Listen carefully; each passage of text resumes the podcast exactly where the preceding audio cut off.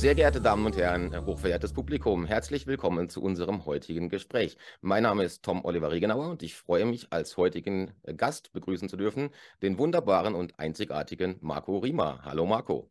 Hallo Tom.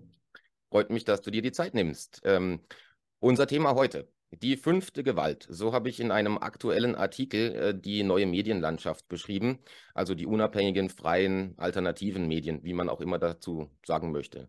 Ähm, fünfte Gewalt deswegen, weil offensichtlich die vierte Gewalt, die sogenannte vierte Gewalt, ihrer Aufgabe, ihrer Kernaufgabe äh, zusehends weniger nachkommt. Und das wäre ja eigentlich eben eine kritische Betrachtung der Mächtigen, des Staates, der Konzernoligarchie, ja, also äh, äh, einfach kritisches Hinterfragen, investigative Recherchen. Man hat aber das Gefühl, in den speziell letzten drei Jahren und im Rahmen von Corona und äh, Ukraine-Krise, Klimawandel, dass die vierte Gewalt sich eher in Richtung ja, Anwalt der Mächtigen entwickelt und anstatt, um es mit äh, Augstein zu sagen, anstatt zu schreiben, was ist, eher schreibt, was sein soll, beziehungsweise was wir denken sollen.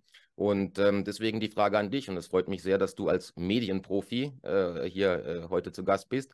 Ähm, die Frage an dich, wie hast du das erlebt? Äh, du bist seit äh, 83, äh, ich glaube, man muss dich fast gar nicht vorstellen, die meisten werden dich kennen, aber du bist seit 83 im Medienzirkus aktiv mit verschiedenen Comedy-Programmen, die im Laufe der Zeit knapp eine Million Menschen besucht haben.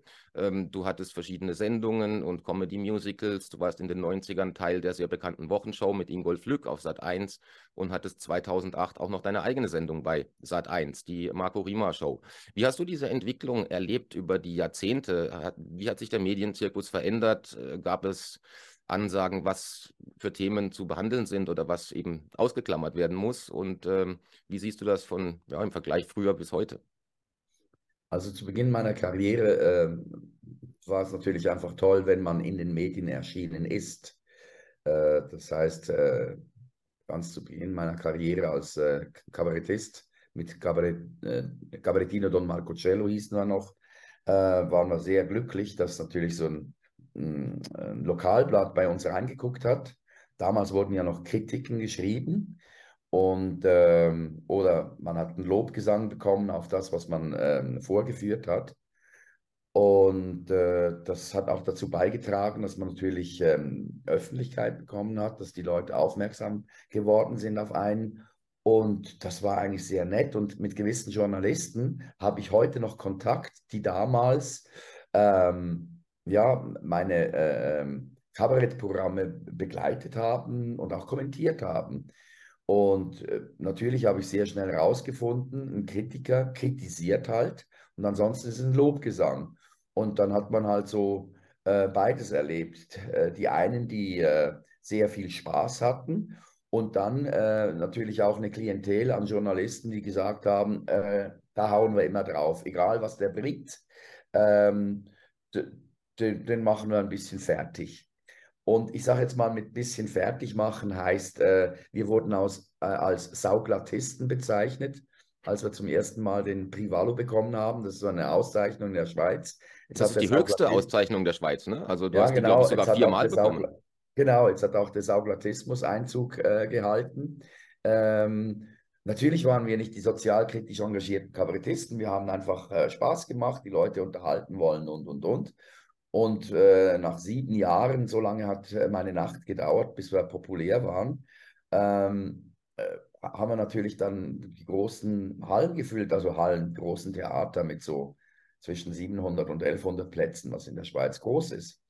Ähm, natürlich sind meine äh, Kollegen äh, in der heutigen Zeit, so Kaya Jana oder Divertimento, die, die spielen dann in, in, in, großen Hallen. Ähm, da bin ich jetzt schon älter. Ist aber auch gut so. Ich, ich mag äh, das Publikum nahe bei mir. Und äh, so hat man gelernt, mit der Presse zu leben, umzugehen. Ähm, und man hat auch gewusst, wenn man Mist gebaut hat, hat man einen auf den Deckel bekommen. Und je nachdem, äh, so, ich sage jetzt mal bei den sogenannten ähm, wichtigen Medien, äh, die vor allem so äh, Rinier, äh, Tamedia, da, da, da hat man teilweise auch persönliche Kontakte geknüpft zu Journalisten. Und äh, das war alles so auch im Austausch. Also man konnte sich gegenseitig anrufen, man hatte auch die Telefonnummern Und die haben dann auch, ich weiß noch, als ich aufgehört habe mit Marco Cello, hat mir mein, der, der, der René Hildbrand hieß der, hat mich dann angerufen und gesagt, du, das ist eine Schlagzeile und dann ist es aus und dann wäre es das auch gewesen. Das war alles eigentlich auch sehr fair. Das Einzige, was sich dann über die Jahre geändert hat, dass vielleicht der Inhalt total fair war, aber die Schlagzeile war bescheiden. Und äh, ich habe dann einmal, habe ich dann irgendwann auch Abstand genommen von, von Blick, weil äh, uns ein Journalist drei Tage begleitet hat. Meine Frau hat zum ersten Mal ein Comedy-Musical ähm, äh, produziert. Sie war damals hochschwanger und äh, ja, musste 70 Leute irgendwie ähm, ähm, schaukeln, plus äh, das Budget war 5,5 Millionen, was wir selber in die Hand genommen haben. Also wir mussten das erspielen. Und dann war die, die ähm, Schlagzeile, wie ist Sex mit einem Kabarettisten? Und das ist so, äh, okay, dann war es das gewesen. Und so zwei, drei Jahre später hat sich dann ein neuer äh, Unterhaltungschef von Blick dann bei uns gemeldet und äh, nachgefragt, warum wir nichts mehr mit ihnen machen würden und so. Und dann haben wir ihm das erzählt und äh, aber auch wieder geeinigt, war gut und dann ist man Hand in Hand äh, so zusammen wieder äh, einen Weg gegangen. Und wie gesagt, man hat äh, sich gekannt, miteinander gesprochen, mhm. man konnte auch mal verärgert sein, whatever. Und ich hatte nie ein Problem, wenn ich äh, Mist gebaut habe, dass ich dann halt auch negativ mal in den Schlagzeilen war. Aber es war auch schön, wenn, wenn man gelobt wurde. Und es war so, ein Spiel. Eine friedliche Koexistenz sozusagen. Und äh, genau. äh, für genau. die Nicht-Schweizer muss man auch noch sagen, vielleicht Blick ist so das Pendant zu Bild-Zeitung, ne? also in der Schweiz. Ähm, Boulevardpresse, ja, im Prinzip. Ja, ähm, genau. Ja. Und dann gibt es natürlich so Ableger wie 20 Minuten oder jetzt, äh, also eine wirklich katastrophale Zeitung ist äh, now.ch, die schreiben alles ab, aber nicht mal das können sie. Das sind dann irgendwelche, ich, keine Ahnung, Schüler oder whatever, die schreiben dann wirklich alles ab und ähm, reißen viele Dinge aus dem Kontext. Das ist dann diese Schlagzeilengeneration, äh, die ähm, erzeugt wurde. Meine Schlagzeilen gab es schon immer schon äh, Cäsar Kaiser, ein ganz berühmter Kabarettist, hat schönes Moritat dazu äh, äh, verfasst, 1964. Das Geschäft mit dem Tod. Ein wunderschönes Moritat. Und das hat, ich meine, das hat sich ja nicht geändert. Nur das Problem ist einfach, du hast so eine Empörungsgesellschaft mittlerweile. Mhm. Das heißt, äh, man regt sich über alles und jedes auf. Es ist nur noch schwarz und weiß. Und jetzt halt in den letzten drei Jahren, wo es um äh, das Leben ging, sprich, man hat ja den Leuten jeden Tag gesagt, du stirbst. Also wer Corona bekommt, ist tot. Der, der, ja, ja. Und dann kommt so ein Typ wie ich, der natürlich ganz anders ähm, drauf ist. Ich habe dann immer gesagt, äh, ja, am Anfang auch so, okay, äh, beobachte ich mal. Also ganz normalen, gesunden Menschenverstand. Und dann irgendwann habe ich halt viele andere, andere Stimmen gehört, nicht nur die Wissenschaft, die uns äh, so verkauft wurde, die Experten, was wir jetzt heute auch wieder haben bei Klima, bei Ukraine-Krieg und, und, und. Also die Experten, die sagen, nee, nee, die CS, die geht, die ist too big to fail. Credit Suisse. Ne? Stunden später ist sie weg. Ja. Und äh, ja, die Russen sind ausgeschossen, tot und fer fertig, der Krieg ist gleich zu Ende, äh, aber sie greifen dann andertags Deutschland an. Und beim Klimawandel ist es auch so, äh, in, also haben wir ja dann mit Thunberg, die auch gesagt hat, äh, glaube nach ihrem ersten Auftritt in fünf Jahren sind wir alle kaputt. Ja, und das ist dann schwierig und die Leute fangen das an zu glauben und wenn du mit, plötzlich mit Angst konfrontiert wirst, bist du natürlich ein Feind. Und dann ist alles ganz schlimm. Und äh, hin und wieder gibt es Leute, die sagen, ja, du hast aber schon auch sehr extrem. Und wenn ich dann nachfrage, ja, was habe ich denn gesagt? Dann ist äh, die, die, also die Antwort ist mhm. dann immer, gut, das weiß ich jetzt auch nicht mehr, aber es war schlimm. und dann sage ich, ja, okay, wenn Eigenverantwortung schlimm ist, Empathie, ähm, äh, Respekt und, und, und ähm, ja, dass mir mein Körper äh, selbst gehört, über den bestimme ich selber. Wenn das schlimm ist, dann weiß ich auch nicht so genau, wo wir, äh, wo wir stehen, also mhm. in, welch, in welchen Zeiten wir leben. Und dann merkst du so wie die, ach so, aha, ja, das, das denke ich ja auch. So, ja, eben. Ja, ja. Aber dafür wirst du dann natürlich abgestraft. Und es gibt ganz klar nach wie vor ein Framing. Und bei gewissen äh, Medien bin ich immer noch außen vor. Ja. Was jetzt auch sehr lustig war, ich habe ähm, ein paar Nachforschungen gemacht, so von wegen, würde 24 gerne nach Deutschland gehen auf eine Tour und da gibt es einfach Theater, die sagen, ja, nee, äh, nee, das ist so ein Querdenker, das ist so, nee, den Wahnsinn, nehmen wir nicht. Und da denkst du so, hä? Also, hey, Meinungsfreiheit, äh, schon auch, auch mal was gehört oder vielleicht im, äh, die, die, Artikel im Grundgesetz gelesen, also bei uns in, in der Bundesverfassung. Ja, ja. Grundgesetz und Bundesverfassung schützt uns ja vor dem politischen Übergriff. Ja, ja klar. Und natürlich gibt es Regeln im Leben, aber solange ich nicht zum Mord und Totschlag aufrufe, denke ich immer, eigentlich ist alles in Ordnung, aber war es dann halt eben nicht mehr. Ja. Und, und Medien, äh, im Prinzip, es geht ja nicht nur um Meinungsfreiheit, da geht es ja auch um die äh, Freiheit der Kunst. Ja? Und meiner Meinung nach ist Kunst eigentlich nur gut, wenn 50 Prozent sie äh, scheiße finden und 50 Prozent klatschen, weil wenn es alle gut finden, ist es Entertainment und seicht in der Regel. Also Kunst hat ja die Aufgabe, der Gesellschaft einen Spiegel vorzuhalten auch und die Dinge auf, oder Politiker aufs Korn zu nehmen, ja, und, und äh, sich darüber lustig zu machen. Der Hofnarr war schon immer der Einzige, der auch im Mittelalter den, den König kritisieren durfte. Und wir sind ja jetzt äh, fast schon dort äh, angekommen, dass man nicht mal das mehr darf. Also, ähm, mhm. dass man, dass man äh, einen Roger Waters versucht, als Antisemit äh, zu canceln, ja, also ja. weil er irgendwelche rosa Schweine bei Pink Floyd fliegen lässt, ne? also bei den Shows fliegen lässt, die Pink Floyd aber seit den 80ern bei jeder Show fliegen lässt ähm, mit verschiedensten politischen Motiven. Und das soll provozieren, es soll Diskurs anregen. Und das ist im Prinzip ja auch, was Kunst tun soll oder Kabarett. Ja? Also, und wie du mhm. vorhin gesagt hast, ich habe dich auch nicht als äh, politischen Kabarettisten wahrgenommen. Ne? Also bei der die, Wochen, die Wochenshow war eine einfach, das war lustig. Ne? Das war Ingolf Lück und die äh, Kollegen da. Das war eigentlich einfach Klamauk. Ja, also es gab natürlich hat man aktuelle Themen aufgegriffen, aber es war jetzt nicht politisch in dem Sinne. Also ich gehe davon aus, es gab da auch keinen redaktionellen Einfluss, dass man euch gesagt hat, in diese Richtung darfst du nicht gehen oder das darf man nicht thematisieren. Es war im Prinzip offen. Ne? Wir haben Zeit. voll auf den Lacher abgezielt. Und äh, wie gesagt, ich bin auch ein Alien aus dem letzten Jahrtausend. Das heißt, äh, ich bin mit Flachwitzen, mit äh, politisch nicht korrekt, korrekten Witzen, mit, mit äh, alternen Witzen aufgewachsen. Das war äh, völlig normal und an Fasching sind wir natürlich als Indianer gegangen oder haben uns das Gesicht schwarz angemalt und ich kaufe heute noch einen Mohrenkopf und das äh, oder einen Negerkuss äh, und das hat, hatte für mich nie irgendwie äh, eine Bedeutung. Ich bin damit so aufgewachsen, das war nicht schlimm. Und ich finde es immer lustig, wenn sich Menschen so bemühen, so von wegen, naja, wir müssen mal über diese Native Americans reden und dann irgendeiner über wen und dann sagt einer so, Indianer. Achso, dann ja, sagt er gleich Indianer, ich weiß. Ähm, und das ist alles sehr schräg und ich, ich war ja wirklich auch unterhaltender Kabarettist. Also ich wollte die Leute zum Lachen bringen und hatte auch jetzt äh, keine Position innerhalb meiner äh, politisch ähm, engagierten äh, Kollegen, die ja als Satiriker äh, hoch angepriesen waren und äh, natürlich äh, ein Widerwort gegenüber Staat und Politik und bla und so. Aber in der Zeit waren die alle komplett beim Staat. Und warum? Weil sie Angst hatten. Sie hatten einfach nur Angst, sie sterben. Und wie schnell das, das gegangen ist. Und ich wurde dann plötzlich vom ähm, ich sage mal, Unterhaltungsfuzzi eigentlich zum Satiriker. Hm. Äh, war eine, eine, super Geschichte irgendwie, also spannend, weil ich habe dann noch einmal gelernt, mit dem Wort ganz anders umzugehen. Und es war sehr spannend. Ich habe Menschen kennengelernt, die ich wahrscheinlich nie kennengelernt hätte. Menschen aus der Wissenschaft, aus der anderen Wissenschaft, eben Wissen schaffen und sich irren und äh, in Frage stellen. Ich habe mich mit der Bundesverfassung auseinandergesetzt.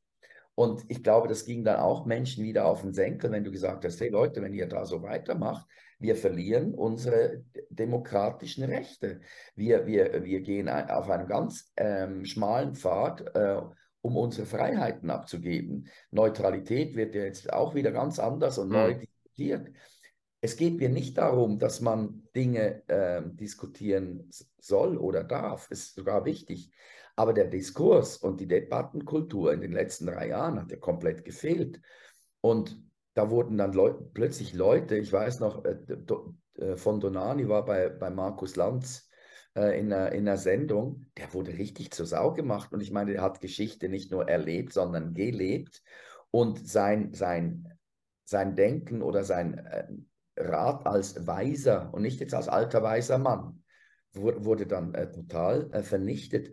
Und hm. plötzlich wurden Menschen wie Helmut Schmidt, der mh, hm, richtig gute Dinge gesagt äh, hat, die wurden plötzlich auch ähm, als Idioten, zu Idioten erklärt, so von wegen, naja, bei dem Interview, da war er halt schon so ein bisschen senil.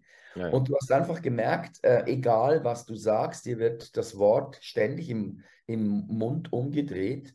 Und witzigerweise, jetzt, wo vieles aufgeflogen ist, wo, wo, wo sich ja die Theorien, eben die Verschwörungstheorien auch ähm, irgendwie als Wahrheiten äh, zeigen, da können die Leute nicht mit umgehen. Da wollen sie ganz schnell vergessen, sie waren auch nicht dabei.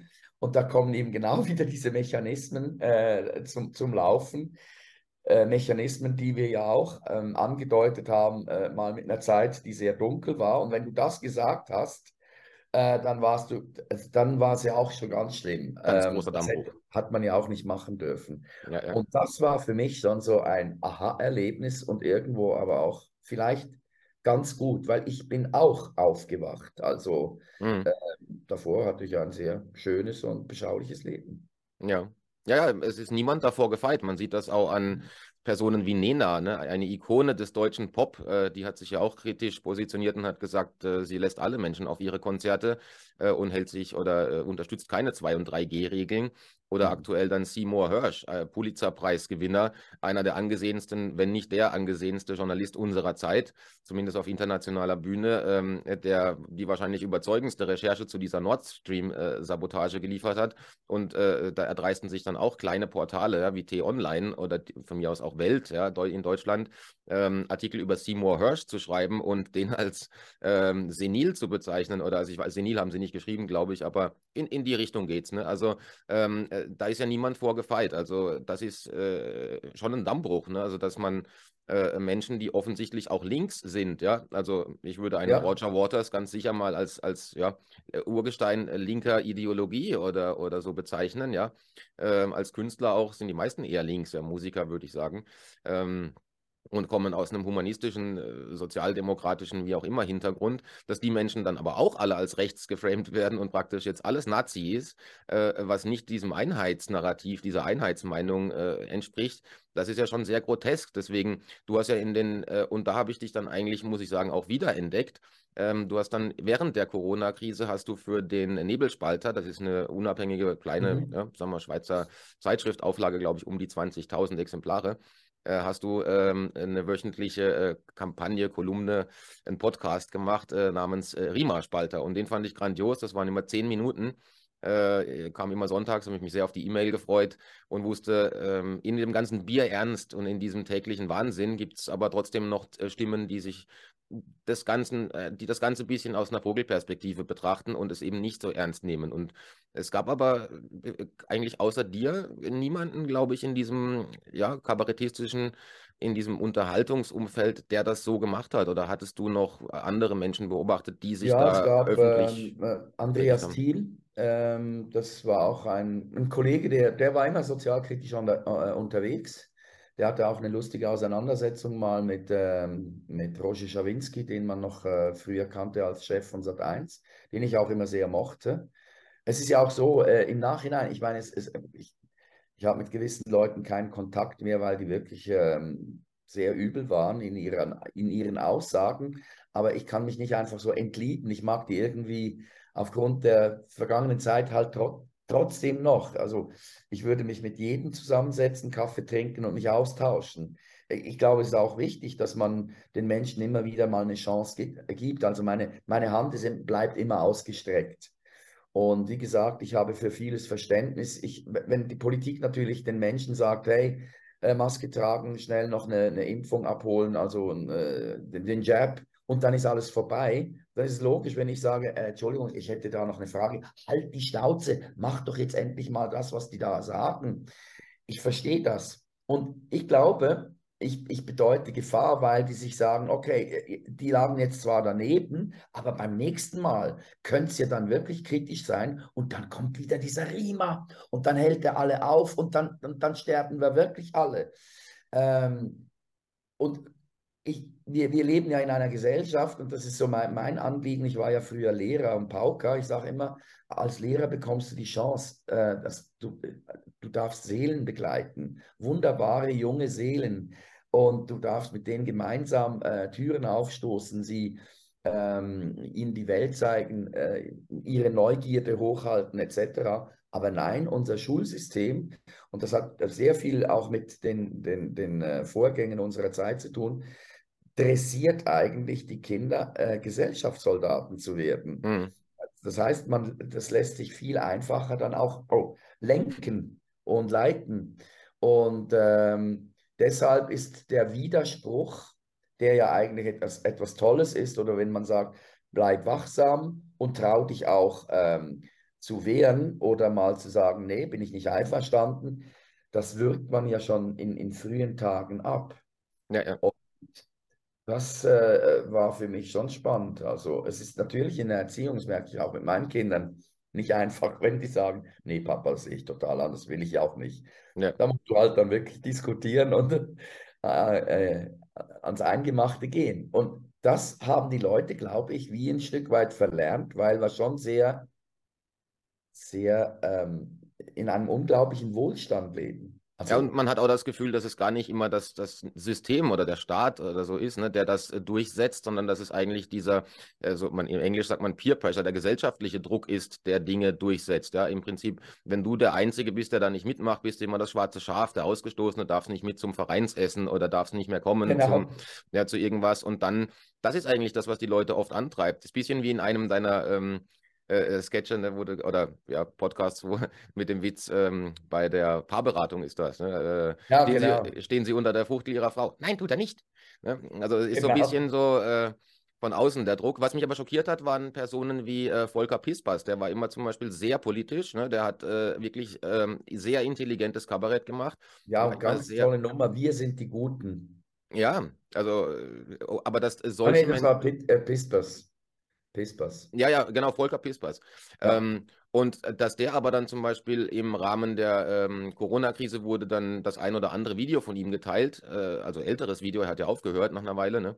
Äh, vor einer Weile. Und dann wurden ältere Videos von ihm geteilt, die eben das System, den Staat hinterfragen und nochmal ganz klar äh, Punkte aufzeigen, wo es schief läuft. Und er hat sich aber dann später ja geäußert, er möchte nicht, dass äh, seine alten ähm, Programme aus dem Kontext gerissen werden und von Querdenkern für ihre Verschwörungstheorien ähm, instrumentalisiert. Das hat mich ein bisschen schockiert, weil ich immer gedacht habe, Menschen wie Pispas, die das System offensichtlich durchschaut haben, ähm, müssten in dieser Phase sich anders positionieren. Die müssten auch das Thema äh, Krieg, die müssten auch das Thema Klimawandel aus einer äh, sehr viel, äh, also aus, aus einer übergeordneten Perspektive sehen und sich nicht so von diesem emotionalen Duktus mitreißen lassen, den du vorhin auch angesprochen hast. Wir reden ja kaum noch über Sachthemen, es geht ja immer um die Person. Es ist immer ad hominem. Also man greift ja nicht die Sachthemen an, einen, einen Marco Rima, der dann eben A, B oder C gesagt hat, sondern Marco Rima als Person oder mhm. äh, jemand, der sich da hinstellt. Ja, dass, dass da die Leute sich nicht, ähm, oder wie erklärst du dir, dass die Leute sich haben mitreißen lassen von so einer Emotionalität und eben nicht mehr Sachthemen diskutieren, sondern gleich auf die Person gehen? Tun die Medien ja auch, ne? Ich glaube, äh, also ich sage das immer wieder, Angst. Äh, wenn du Angst erzeugst, äh, ich, weißt du, äh, man sagt ja auch, wenn wir jetzt nicht in die EU gehen, wenn wir uns äh, nicht den Mächten äh, beugen, die da sind, das, mir wird das ja auch immer gesagt, als, also wenn du, wenn du immer noch glaubst, dass wir uns als Schweiz selber positionieren können, ach, dann, dann träumst du. Ja, vielleicht träume ich dann, aber das, das geht ja wie bei, also meine, mein Körper ist mein Ding. Und äh, auch wenn Leute sagen, ja, äh, Medikamente haben Nebenwirkungen und auch äh, Spritzen, das weiß man doch, dann sage ich, ja, dann aber erst recht muss ich doch entscheiden, was für mich stimmt.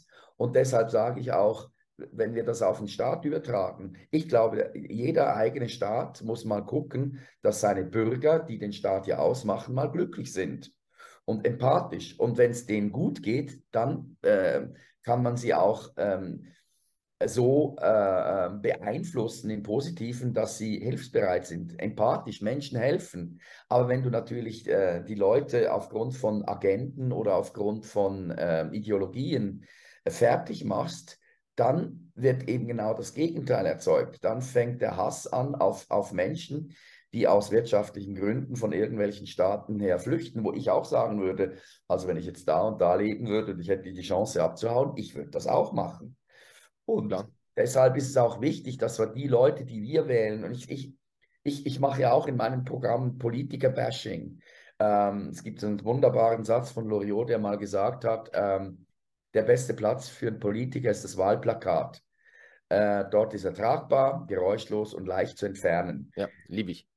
Genau. Aber der Witz an der ganzen Geschichte ist, es sind nicht, ja nicht die Politiker, die das große Problem sind, sondern wir selber. Wir mhm. wählen ja diese Leute in eine Position. Und wir haben eine gewisse, hm, wie soll ich sagen, Wahlverdrossenheit. Wenn natürlich in Zürich nur noch 30 Prozent der, der Bürger abstimmen gehen, dann muss man halt damit rechnen, dass es keinen Wandel gibt. Und ich bin überzeugt von, ich sage das auch immer, ähm, und ich finde Baerbock und die ganze Ampelregierung, Scholz und Habeck, also in, in ihrem in Gesamterscheinen und Denken nicht das allerletzte, aber ich finde es schon nicht so, es, äh, so toll.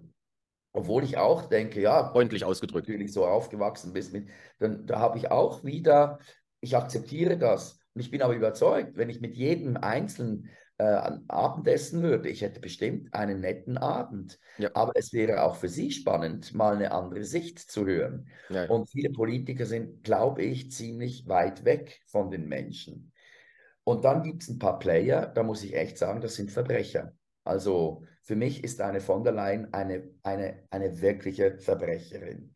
Äh, weil du merkst auch, es ist egal, was die, was die ähm, angestellt hat die, die sind nicht greifbar. Die werden auch nicht vor Gericht gestellt. Sie stellt alle vor Gericht eigentlich, mhm. naja. aber sie nicht. Und das ist ja dann schon sehr suspekt. Ja, und das ist ja auch eine dieser, also wenn man dann anschaut, ne, die, äh, da kommen wir auch kurz nochmal zum wichtigen Thema. Ne? Schweiz als äh, Staat ist äh, natürlich sehr viel basisdemokratischer organisiert als äh, mhm. Deutschland mit einer repräsentativen Demokratie und noch als Teil der EU, wo ich im Prinzip als Bürger kaum noch irgendeinen Einfluss habe. Ne? Also es gibt eine Studie der Princeton-Universität, ich glaube von 2017, die hat untersucht, wie ist das Korrelat, die Korrelation zwischen äh, Tagespolitik und, also was tatsächlich die Exekutive und die Judikative, Legislative tut, äh, im Vergleich zum Wählerwillen. Und das Ergebnis war gen Null. Also im Prinzip gibt mhm. es keine Korrelation zwischen dem, was gewählt wird, was der Bürger will und was dann tatsächlich passiert. Und das bezog sich auf die USA. Aber ich glaube, in der EU sind wir da auch nicht mehr weit von entfernt. Es ist ein gesichtsloses Imperium, auf das man eigentlich keinen Einfluss hat. Ähm, jetzt hat die Schweiz eine sehr einzigartige Position in der Welt. Es ist die einzige letzte ähm, ja, Basisdemokratie, direkte Demokratie, wo das Volk per Abstimmung Einfluss auf die Verfassung nehmen kann und auch die Kantone selbst, also in Deutschland Korrelation zu Bundesländern, äh, sehr autonom regiert werden. Also es gibt massive Unterschiede zwischen einem Kanton Zürich und einem Kanton Appenzell in, in der Politik. Ja. Ähm, und es gibt diese Volksabstimmungen. Und da gab es eben, ich glaube, das war der November 21, die letzte Abstimmung zum Covid-Gesetz, äh, wenn ich mich ja. nicht irre. Ne? Äh, und da konnte das Volk abstimmen über die, ähm, ja, über die äh, Rechtmäßigkeit der Maßnahmen im Prinzip, ob die, die Bundesregierung, also der, der Bund in Bern, äh, Maßnahmen vorschlagen darf. Das müssen ja wiederum die Kantone dann selbst nochmal entscheiden, ob sie die genau. umsetzen. Ähm, die Abstimmung wurde verloren. Also für, äh, ich glaube, es waren 43 Prozent, haben gegen das Gesetz gestimmt, was ja. aber, glaube ich, e, schon relativ viel ist. Ne? Also aber sagt, e ja, eben sind, waren 43 Prozent, aber wir wurden ja immer, äh, es, es, es, hat ja dann immer geheißen, eine Minderheit. Nein. Genau, und das sehe ich nämlich eben gar nicht so. Ne? Ja. Eben, in Deutschland hieß es immer ja, diese kleine radikale Minderheit von 10, 20 Prozent. Genau. Aber ich glaube, dass die Bevölkerung in Deutschland, Österreich, Schweiz sehr vergleichbar ist, ähm, was so ein Abstimmungs- oder ja, ähm, Positionsverhalten angeht und dass wahrscheinlich die Zahlen in Deutschland ähnlich gewesen wären, hätte man eine Volksabstimmung gemacht. Nun haben die das Gesetz trotzdem äh, angenommen, also es wurde dann äh, ratifiziert, es wurde oder ist immer noch aktiv. Äh, ja, das Parlament hat es sogar verlängert und darf, dagegen stimmen wir ja nochmals ab im Juni. Genau. Genau. Das, das finde ich eben super in der Schweiz. Es ist immer halt ein bisschen schwierig, wenn du äh, in kurzen Intervallen abstimmst. Und dann hängt es noch ein bisschen ab, von wem kommt das. Da gibt es einfach Leute, die sagen, also wenn es von denen kommt, dann stimme ich schon mal gegen die. Die, die, die überlegen sich auch gar nicht, ob, ähm, ob das jetzt gut oder schlecht ist. Und was halt ganz übel war, und das gilt für alle Staaten, ich meine, der Bundesrat hat jetzt innerhalb von zwei Jahren zum dritten Mal äh, sein, sein Handeln mit dem Notrecht ähm, ja. begründet. Es gibt zum Beispiel bei uns in der Bundesfassung gibt es keinen Notstandsartikel, den gibt es gar nicht. Und äh, diesen Artikel, den Sie äh, äh, bemüht haben, um das Notrecht auszurufen, der wurde im St. Galler Brief und das, ich habe auch nie Widerspruch bekommen von äh, Juristen. Da wurde sogar, hat der Bundesrat äh, der Bevölkerung versichert, wir werden äh, über diesen Artikel die Bundesverfassung nie durchbrechen. Und das haben sie aber gemacht. Sie haben blank gelogen. Und sie, und sie haben es jetzt bei der CS gemacht, sie haben es äh, ähm, bei, bei der Dings gemacht, ähm, ähm, als, als mal äh, Stromnotstand, also mit, mit einer. Ach ja, ja, hier, äh, Axpo, glaube ich, war es. Axpo äh, mit den 4 Milliarden. Und dann fragst du dich einfach, was ist das nächste? Ja, ja. Also, man, also, das ist so eigentlich, wir regieren und wir, wir, wir geben vor, wo du dich als Schweizer, hey, stopp mal. Also, da haben wir schon noch eine, also auch was äh, zu sagen und ein, ein total dummes Parlament. Also muss ich, kann man nicht anders sagen. Es gibt, ich sage auch, ähm, der Mensch hat viel erfunden. Der Mensch hat Bier ohne Alkohol erfunden. Der Mensch hat äh, ähm, Kaffee ohne Koffein erfunden, Autofahren ohne, ohne, ohne äh, Fahrer. Aber ein Parlament ohne Vollidioten, das hat er nicht hinbekommen. Und das Problem ist, ich, ich will nicht den Politikern Unrecht tun, die sich wirklich auch bemühen, aber äh, ich meine, das Parlament wäre die letzte Instanz und es, ich meine, das zeigt ja auch, per se müsste schon lange eigentlich zur Rechenschaft gezogen werden. Aber dafür muss das Parlament eigentlich äh, äh, ihm die Immunität entziehen. Das passiert ja. nicht. Ja, warum? Weil die sich auch sagen, äh, vielleicht trifft es mich das nächste Mal, also werde ich ganz schön äh, die Klappe halten. Und das sind dann eben keine Volksvertreter, sondern ja, es sind Volkstreter. Ja. Das ist der Unterschied. Und und die Schweizer haben da schon ein eigenes äh, Selbstverständnis auch. Ne? Ich merke das als Deutscher, der jetzt äh, über zehn Jahre hier lebt und sehr glücklich ist darüber, dass er hier lebt. Ähm, es gibt ein eigenes, anderes Vol äh, Verständnis ähm, der, der Bürgerschaft ja, in, ja. in der Schweiz, als man das in Deutschland sieht. Man, man hält sich für verantwortlich äh, für sein Umfeld und äh, bringt sich auch aktiver ein. Es ist auch viel mehr das Subsidiaritätsprinzip gewahrt, also dass das in der kleinsten Einheit organisiert wird. In der Gemeinde wird sehr viel entschieden, was für die Gemeinde relevant ist. Das macht man eben nicht zentral aus dem Bund. Genau. Ähm, das fand und, ich auch immer super. Ich habe dafür auch genau. immer Werbung gemacht. Ich habe das immer stolz im, im Ausland erzählt. Und eben, eben ja. in den letzten drei Jahren hat sich das dann auch ziemlich verändert. Wo du so, ich habe ja darauf dann aufmerksam gemacht, mal mit einer, ich sage jetzt mal, sehr humorvollen Rede. Ich war auf einer Demonstration mit einer Rede, die hat mich meinen Kopf fast gekostet. Ja, das, das äh, ist auch das, was bei Wikipedia natürlich über dich steht. Ne? Dieser eine Auftritt bei einer Demo wird genau. natürlich sofort in den Wikipedia-Artikel eingearbeitet. Ja. Genau, und, und äh, die Presse hat dann einfach ähm, daraus gemacht, ich war auf jeder Demonstration und ich war mit allen möglichen äh, Querdenkern, Nazis, Antisemiten zusammen. Und dann war ich dann auch in dem Topf. Und ich habe immer gesagt, wieso? Ich, ich habe eigentlich nur nette Menschen gesehen, dass man dass es klar ist, dass auf diesen Demonstrationszug auch, auch schräge Vögel aufspringen, mit denen ich eigentlich nichts zu tun habe. Das ist normal. Aber dann können wir ja gar nicht mehr demonstrieren. Ja. Dann, dann ist das auch äh, gegessen. Ja, ja. Deshalb ist es auch so absurd, wenn dann zum Beispiel irgendwie Ali Schwarzer und die Wagenknecht für eine Friedensdemonstration aus, äh, ausrufen und dann ist halt die AfD, äh, die ja genau das auch vertritt, dann haben die plötzlich Streit untereinander. Und ich sage, nein, es ist doch eigentlich die, dieselbe Kiste. Ich meine, die, die Schweizer haben auch, oder die alte Eidgenossenschaft, wenn es dann darum ging, äh, nicht gegeneinander zu kämpfen, haben sie sich auch verbündet oder sind zusammen abgezogen, ja, haben diese, diese äh, fremden Heere, der, wo sie äh, äh unter, unter Sold standen, haben sie dann äh, verlassen. Ähm, es ist interessant, da ist eben die Sprache auch wichtig. Ne? Also, dass Leute, die ja. Menschen, die sich für Frieden engagieren, gelten jetzt als Kriegstreiber. Also Krieg ist Frieden, wie bei George Orwell. Ja. Ähm, es ist völlig grotesk, ja. Äh, aber ja, ganz... Ich, ich habe auch in einem, ich habe äh, ja, eine andere Satire, die, die läuft jeden Sonntag jetzt mit mhm. übrigens. Mhm. Und da habe ich auch gesagt, ich würde gerne eigentlich die Führer was man früher, ich glaube, in, den, in den skandinavischen Völkern haben manchmal so die Stammesführer haben gegeneinander gekämpft und einen Krieg entschieden. die zwei. Ja. Und ich sage auch, eigentlich müsste man Zelensky und äh, Putin in, in die Konklave schicken und die, die sollen da so lange sein, bis sie eine Lösung gefunden haben. Ja. Und weil, weil ich finde es auch absurd, also nach wie vor, äh, wie, es wird immer über Panzer gesprochen, aber im Panzer sitzt eben der Juri und der, der Boris. Oder es sterben Menschen auf allen Seiten, ja. Ja, da sitzen Menschen und das ist ein Blutbad. Und wir aus der Warnstube heraus äh, betrachten dann, also die Experten betrachten dann äh, dieses Geschehen. Und das ist so wie äh, nebenher, wo man noch die, die Wurst in den Mund schiebt und noch äh, ein Bier trinkt.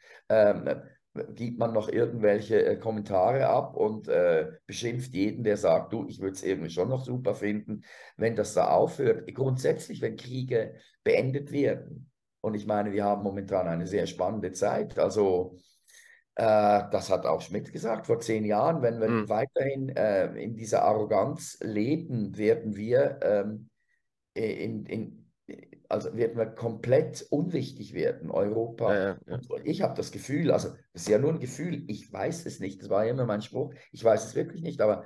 So heißt dein so, aktuelles Programm auch, ne? Genau, wenn ich so ein bisschen auf die Welt gucke oder auf Europa, dann denke ich, wir schaffen uns komplett ab.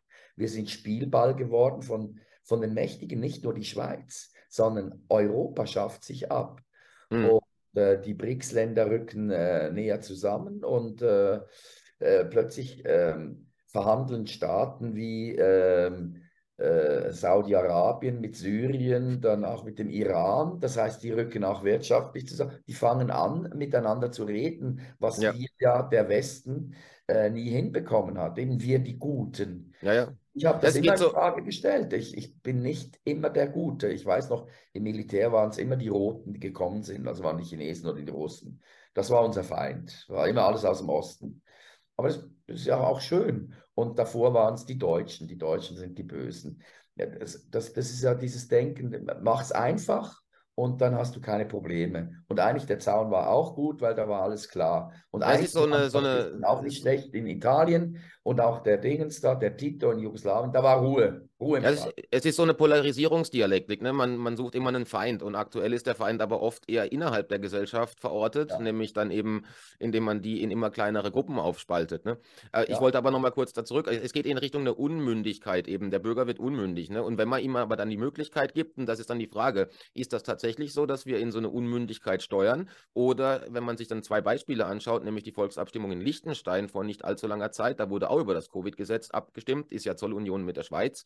Und dort wurde mit, glaube ich, 53 Prozent das Gesetz dann abgelehnt. Also da haben sich die Leute tatsächlich an die Urne begeben und haben dem Ding ein Ende gesetzt. Es darf also nicht mehr in der äh, Landesverfassung auftauchen. Und jetzt aktuell hatten wir noch den äh, Volksentscheid ähm, in äh, Berlin. Ja, also da wurde ein riesen Propagandaapparat gefahren im Prinzip. Ja, äh, Marketing für diese Volksabstimmung macht Berlin klimaneutral.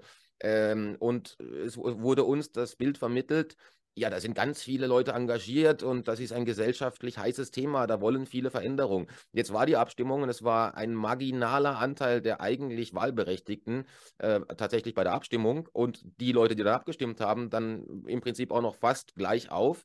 Ähm, ja, nein. Also offensichtlich ist das gar kein brennendes Thema für einen Großteil der Gesellschaft und die wenigsten wollen diese in Kommunismus mündende äh, Bevormundung durch einen Zentralismus, ähm, der, ja, der, der Mensch einschränkt. Ne? Und da kommen wir wieder auf die vierte Macht. Also ähm, ich glaube, den Spruch habe ich von dir gehört, äh, wohin geht, äh, schau dahin, wo das Geld fließt. Und äh, da werden einfach viele Journalisten auch bezahlt und bestochen. Und wenn du, du liest eigentlich jeden Tag äh, irgendeine Geschichte über Klimawandel. Natürlich wandelt sich das, logisch, das Klima ist immer in einem Wandel. Und wenn man die Dinge ein bisschen äh, genauer betrachtet, dann muss man sich auch da wieder nicht sorgen. Das ist wie bei Corona.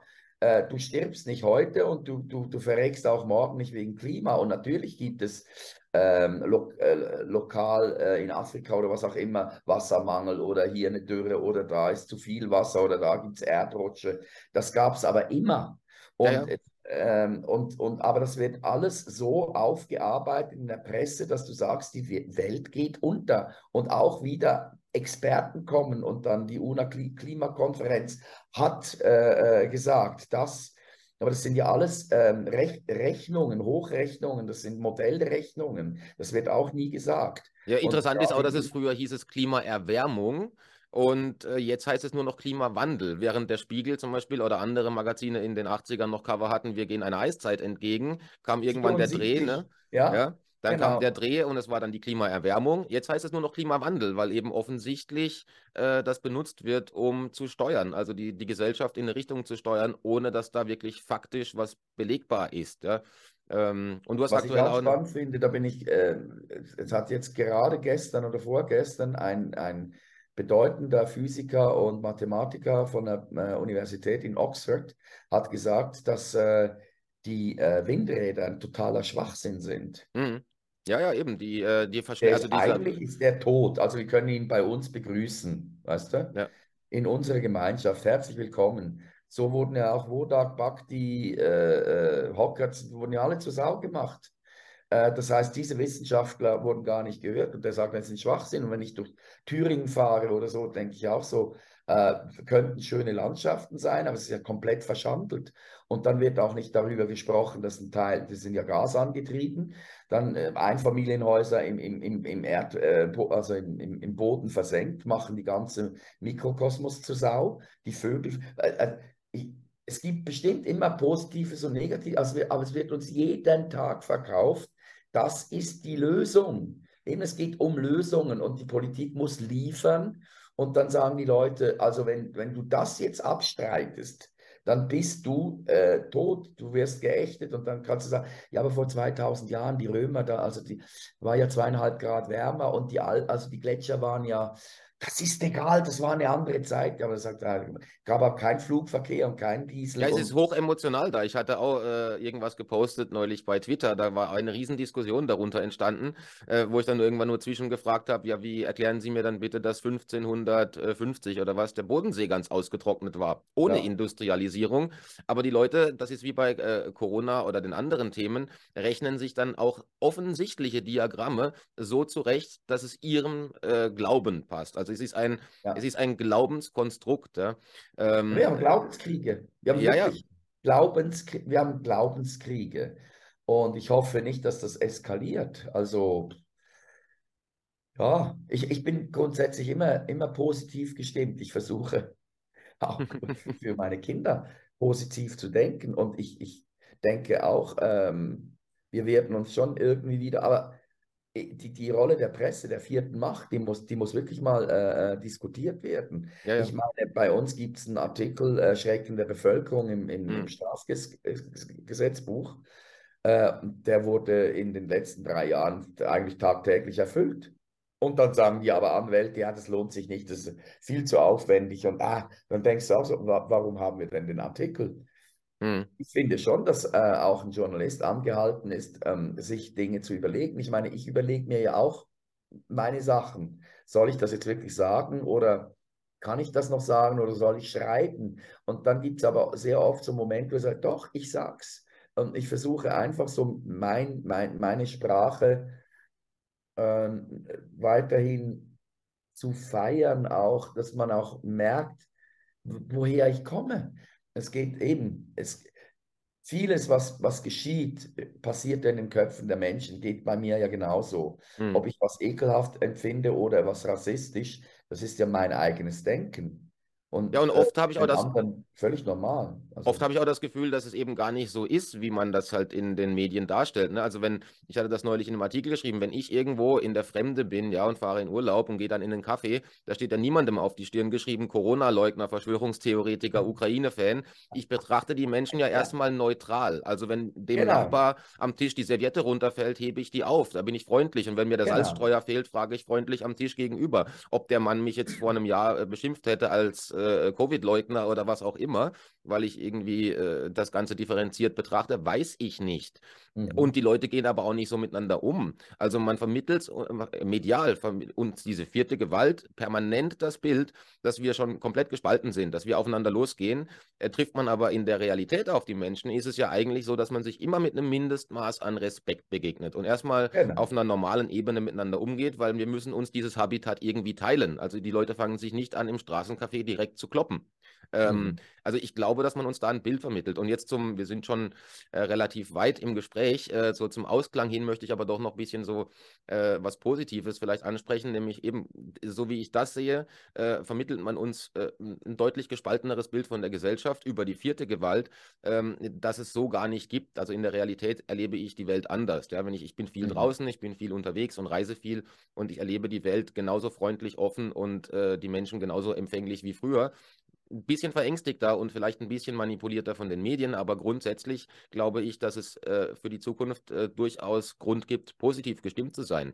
Ähm, eben, und dass Menschen wie du weiterhin mit Humor damit umgehen und eben, ich wollte das erwähnen, du hast diesen lustigen Song gemacht, zehn kleine Klimakleber, ja, äh, und ein schönes Video dazu bei YouTube auf deinem Kanal, ähm, der eben auch provokant ist und der die Leute hoffentlich zu einem äh, Streit auch animiert, ja, aber Streit im positiven Sinne. Denn wir können, also ich könnte mich mit dir genau. über eine Sachfrage streiten und trotzdem danach ein Bier trinken gehen.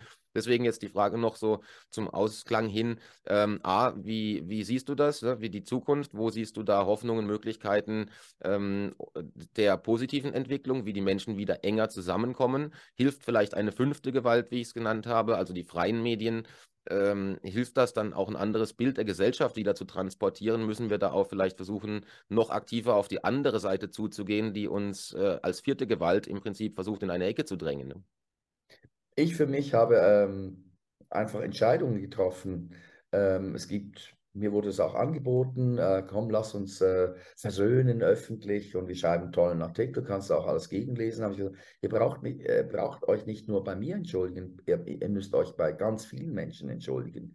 Das äh, äh, war dann nicht der Fall und ist für mich auch okay, solange das nicht geschieht werde ich mit, äh, gewissen, mit, mit einer gewissen Presse nicht mehr zusammenarbeiten. Wenn ich aber wo eingeladen bin, äh, der mit dieser Presse zusammenarbeitet und es geht darum, dass ich halt auch da anwesend war und äh, die schießen ein Bild, dann äh, ist es für mich so, ich bin der Gast und dann ist es auch okay, I, I play the game, das ist okay. Aber jetzt persönlich würde ich da nichts mehr machen. Aber das wird sich auch wandeln. Wie gesagt, auch bei den Medien, bei den Medien. Es gibt ganz viele richtig gute Leute und äh, die äh, werden natürlich auch ein Stück weit genötigt, halt äh, den Fahrplan zu fahren, der, der ihnen vorgegeben wird. Da bin ich denen auch nicht böse, aber ich sage den meisten auch immer, zum Beispiel auch bei Swiss-Mitarbeitern, äh, dann impft euch nicht. Also äh, wenn, wenn, wenn, wenn, das ist Nötigung. Also wenn man sagt, mhm. du darfst nur dann äh, äh, deinen Beruf ausüben, äh, wenn du, wenn du dir, dir, diese Spritze geben lässt. Und das geht in jedem Bereich. Das hat auch mit, mit allen anderen Impfungen zu tun. Also ich finde das eigentlich schlimm, dass man, ähm, dass man alles Mögliche impfen muss, dass man überhaupt als Kind dann in die Kita darf oder was auch immer. Ich meine, ich hinterfrage vieles, ich gucke es auch anders an, aber für mich wäre das eine Katastrophe, dass wenn Staat und ähm, äh, die Big Pharma eigentlich die Regeln dann aufstellen, wie mhm. unter, und unter welchen Umständen wir leben dürfen, dann, dann laufen wir wirklich Gefahr, äh, die, alles abzugeben, auch die Kontrolle. Und trotzdem glaube ich, es kommen auch wieder neue Leute nach und vielleicht in, in 10 oder 15 Jahren, da bin ich zwar dann schon richtig alt, aber äh, werde ich mit diesen, mit diesen Medien vielleicht auch wieder zusammenarbeiten. Und es hört sich absurd an, ja, ich werde nicht vergessen, aber gerade wir, die, äh, ich sag mal, ganz anders darunter gelitten haben, weil es gibt ja viele, ihr, ihr könnt nicht aufhören. Sage ich, ja, weil wir es erlebt haben, äh, im Schneefall draußen vorm Restaurant zu sitzen und eine Tasse Tee zu trinken. Ja. Trotzdem sind wir wahrscheinlich angehalten, gerade wir, ähm, im, im Guten auf die Menschen zuzugehen und ihnen das, das Gefühl zu geben, hey, es ist okay, ähm, ich, ich verzeihe dir und ich freue mich, dass wir auch uns sehen und vielleicht reden wir darüber, aber ruhig, ohne dass es böse wird, äh, eben eine Chance geben. Wir müssen denen eine Chance geben, hm. die uns. Also, Absolut, ja. Und das ist so. vielleicht, das hört sich absurd an, aber es ist ganz wichtig, dass man ähm, immer wieder, ich, ich glaube eben, wenn man den anderen eine Chance gibt, dann gibt man sich selber auch eine Chance. Ich ja. finde, man muss Gut, das hat vielleicht mit Alter jetzt was zu tun. Ich werde so ein bisschen altersmilde, ich, weil ich mir gegenüber ja auch milder geworden bin. Und ähm, ja, äh, ich glaube schon, da kommt vieles Gutes nach und vielleicht gehören diese, diese Aufregungen auch zu unserem Leben, mhm. worüber ich mich weniger aufrege, sondern mittlerweile habe ich dieses Verb ähm, für mich zu staunen ähm, umgewandelt. Ja, das ist einfach hin und wieder und denke so, okay, spannend, was da so geht. Ja, ich glaube auch, dass am Ende sich äh, ähm, ja, Wahrheit und Liebe immer durchsetzen äh, gegenüber Hass und Hetze. Ähm, und äh, ich glaube, dass die Leute auch irgendwie erkennen. Ja? Also man sieht das ja jetzt in Frankreich, da ist ja, äh, man meint, die Revolution ist schon ausgebrochen. Also es ist ja wirklich äh, extrem viel los in allen Städten, Blockaden, ne, Generalstreik etc. Äh, der Fisch stinkt halt in der Regel vom Kopf her. Ja? Also dumm das Sprichwort ist, aber so wahr ist es in Bezug auf Macht und Korruption. Denn Macht korrumpiert. Ja und ähm, absolute Macht korrumpiert halt und, absolut. Und deshalb ja. bin ich auch der Meinung, weißt du, äh, es gibt ja viele Leute, die sagen, ja, was soll ich da schon, was, was kann ich da schon tun? Ich bin ja nur ein kleiner Fisch. Ne? Ja, aber eben auch der kleine Fisch, der kann sich ja mal, der kann ja gegen Strom schwimmen oder der kann anhalten oder mal die Hand heben. Ich glaube, wenn das, wenn das geschieht, dann, dann können wir auch ähm, einen Wandel erzeugen. Ja, und oft braucht es nur eine Person, die vorausgeht. Ne? Man sieht das ja. jetzt ein nettes Experiment, wenn jemand auf der Straße umfällt und niemand kommt zu Hilfe, dann gehen alle weiter. Wenn eine einzige Person anhält und hilft der Person, plötzlich hast du eine Traube Menschen um den ja. rum. Äh, es muss also einer den ersten Schritt wagen, der ein bisschen mehr Mut hat als die anderen. Ja, ja. Und das es ist geht schön. auch gar nicht um Mut. Es geht manchmal nur um Bauchgefühl. Oder Bauchgefühl, ja. Also ich handle auch meistens aus dem Bauch und mache einfach das, was ich grundsätzlich gelernt habe, was ich für richtig halte. Ja, also ja. aus der Erziehung, das hat sich nicht geändert. Gut, Marco, dann ich danke dir für das Gespräch, aber sag den Leuten noch kurz, ähm, was du, was von dir zu erwarten ist in naher Zukunft, wo man dich findet, deine Tourdaten und deine aktuellen Videos, damit jeder noch mal gucken kann, was du so treibst. Das ist sehr lieb. Dann haben sich die 10 Franken, die ich dir davor gegeben habe, gelohnt. Ja, wenn Nein. schon Bestechung, dann richtig, ja. ich bin jetzt einfach mit meinem Kabarettprogramm, ich weiß es nicht, unter, äh, unterwegs. Da hat es politische Spitzen drin, ist es aber sehr unterhalten. Gehe ich schlussendlich dann wieder um mich und meine Unzulänglichkeiten, spreche über mich und meine Frau, über uns äh, als Familie. Da sollen die Leute lachen, äh, sich in unseren Geschichten auch finden und äh, nach Hause gehen und sagen, ach, der hat es nicht anders als wir. Und äh, denke über eine Deutschlandtour nach, also für 24, da würde ich mich sehr freuen, äh, weil da habe ich einfach Lust und es gibt ganz viele Leute, die meinem äh, Podcast eben übrigens auch folgen, bringe ich jeden Sonntag um 9 Uhr raus. Findet man auf deinem YouTube-Kanal, ne? Ja, auf meinem YouTube-Kanal, genau. Und das ist es im Moment, führe spannende Gespräche über ganz andere Dinge und erfreue mich wirklich des Lebens. Und ich habe für mich einfach eine Sache äh, gemerkt. Ich musste da halt wirklich so, ja, fast 60 werden. Hm, alles, was wirklich zählt und wichtig ist, ist schlussendlich die Familie, sind die persönlichen Begegnungen mit tollen Menschen und nicht äh, die Auszeichnung oder der Erfolg, den man hatte auf der Bühne oder beim Fernsehen. Und ich glaube, äh, das gilt es jetzt zu pflegen und hochleben zu lassen und zu genießen. Und ich wünsche allen auch äh, natürlich Menschen an, seiner, an ihrer Seite, äh, wo man weiß, man wird geliebt. Und das mhm. ist etwas ganz Tolles. Und das erlebe ich jeden Tag. Ja, schönes Schlusswort. Äh, lachen ist nicht nur die beste Medizin. Äh, während man lacht, kann man auch schlecht Angst haben. Deswegen. ja, ist so. mehr lachen. Ja. Dann, genau. ähm, ich danke dir vielmals für das nette Gespräch, Marco, und wünsche dir viel Dank. Erfolg mit deinen Auftritten. Ich hoffe, wir sehen uns bald wieder. Danke, Tom. Tschüss. Danke dir.